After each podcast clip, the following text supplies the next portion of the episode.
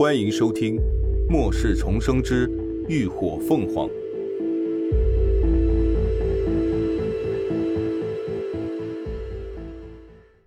第二十六集，慢慢享受死亡。江启昂下意识想伸手摸脸，却发现自己的双手竟被高高吊起，心里一惊，原本还有些混沌的大脑瞬间清晰不少。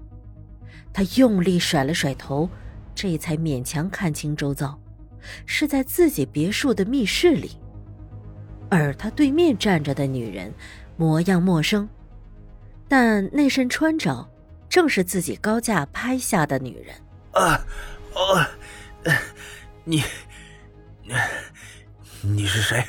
江启昂咳喘着怒问，明白自己是遭人暗算了。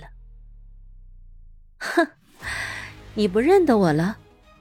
林鸾冷笑。那你还记得许渊吗？江启昂一怔，眸光瞬间眯起，仔细看向他的容貌。你是他的女儿。你想怎样？语气轻蔑。杀人偿命，你说，我想怎样？林鸾慢条斯理的回答，眼底沉了一层锐利的杀意。他走到墙壁旁，目光在那一排工具上穿梭，最后选出了一根牛皮制的红色长鞭。你想杀我？江启昂扬着眉，一脸不掩饰的鄙夷。就凭你，哼！你信不信，我一个手指头就能碾死你？江启昂话未尽，一道鞭影在空中划过凛冽的红色轨道，狠狠的抽在了他的脸上，疼得他一声惨叫，浑身哆嗦。脸颊至唇瞬间浮出一道指宽的血痕，触目惊心。就凭我，林鸾拿起鞭子朝旁边比了比，语气森然：“不信你可以问问你的小情人呢。”江启昂顺势看去，心中顿时一惊，在他身旁地上还躺着一个女人。正蜷缩着身体，微微抽搐，两只脚腕处满是血迹，似乎已经昏死。再看脸，竟是他许久未联系的萧慧。江启昂慌了神，脸色一片苍白。他什么时候来的？怎么进来的？他明明记得之前已经锁上防盗锁，没有他的指纹和密码，别墅大门根本不可能打开的。啊啊！你，啊，你，你到底想怎样？啊，如果你要钱，我可以。又是一道鞭痕抽来，江启昂的另一边脸颊也迅速浮起一道对称的血痕。钱。林鸾冷笑了一声，眼中闪过疯狂。对你们来说，钱就能打发一切是吗？即便那是一条活生生的人命，丧母之痛在心中急剧扩散。林鸾挥鞭便是一顿猛抽，噼啪作响，鞭鞭见血，直抽的江强惨叫不已，皮开肉绽。他抽得很巧妙，全往他身上软肉处招呼，剧痛无比，又避开了要害。这间密室的隔音效果非常好。即便江启昂叫破喉咙，也不会有人听到，所以林鸾完全无所顾忌，自顾发泄心中的怨恨。啊啊！别别打了！呃，江启昂疼得痛哭流涕，哀嚎不止。他从来没有想过，平时用来抽打情人的皮鞭，用在自己的身上，是那般的痛不欲生。平日所有的嚣张跋扈，在这一刻全然崩溃。他虽然出生军旅世家，但由于他父亲早逝，作为二房一父子的他，从小就被过度保护，如今也只不过是个养尊处优的大少爷，何曾受过如此待遇？啊，呃，都是他，是肖慧说要给你妈教训。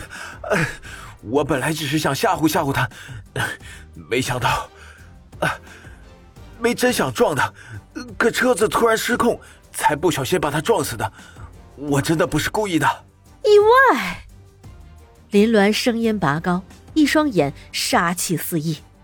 因为意外把人撞伤，所以你干脆再来一次，将人直接碾死吗？不，不是的。江强下意识就反驳，看到林鸾又要挥鞭，忙歇斯底里的大喊道：“别打了，你不能杀我！现在是法治社会，杀人是犯法的。对杀人犯，你没必要把自己也毁了。你饶了我吧，啊，饶了我吧，我们好好商量。啊，呃，你想要什么，我都可以满足你。”哼，是吗？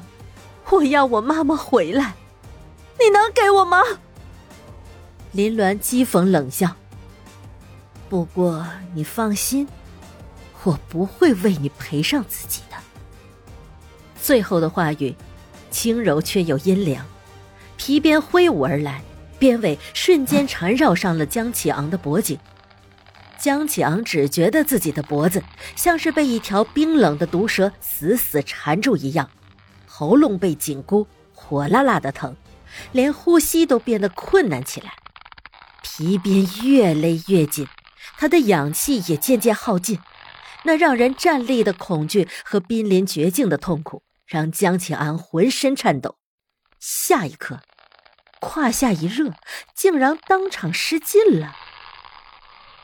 大脑缺氧的眩晕一阵阵的袭来，就在江启昂两眼翻白、意识逐渐模糊，以为自己必死无疑的时候，脖间的束缚却猛地松了去。突然间灌入的空气呛得他剧烈的咳嗽起来，喉咙犹如刀割般的剧痛，咳喘引起的肌肉收缩用力，又让原本的鞭伤痛上加痛。每一声的咳都让他痛不欲生。哼，死的滋味如何啊？倒映在江强惊恐万分的瞳孔里，是林鸾冷酷的笑。哈哈，你放心，这只不过是一个开始。他抬头看了一眼墙上的钟，此刻已为显示凌晨三点半。抛了手中的长鞭，自顾掏出一方湿巾，慢慢的擦拭着自己的双手。你相信最近网络疯传的末世论吗？再过二十多个小时，陨石就会降落地球，引发一场丧尸病毒风暴。当然，每个人对病毒的反应都不一样，就像流感病毒一样，有的人感染了会感冒发烧。有的人会直接产生抗体，还有的人什么反应也没有。很不幸的是，你的小情人就是最早一批感染病毒并尸化的人。哼，到时候他会完全丧失人性，丧失自主意识，只剩下无尽的饥饿感和本能的啃食。不过你放心。我已经废了他的双脚。等他湿化后，站也站不起来，就不用担心他会一口咬断你的脖子。而且，你有大把的时间，慢慢享受死亡。清冷的声音一字一句落入江启昂的耳中，犹如来自地狱的召唤。他口中所说的末世、丧尸。尽管听起来如此荒谬，但却莫名的让他深信恐慌。此刻的神经已经全然崩溃的他，浑身都在止不住的颤抖着。不，呃呃，不要！我知道错了，你放了我吧，放了我吧，我求求你。然而，密室里早已不见林鸾的身影，只剩他凄惨的求饶声在绝望中回荡不去。感谢您的收听，下集更精彩。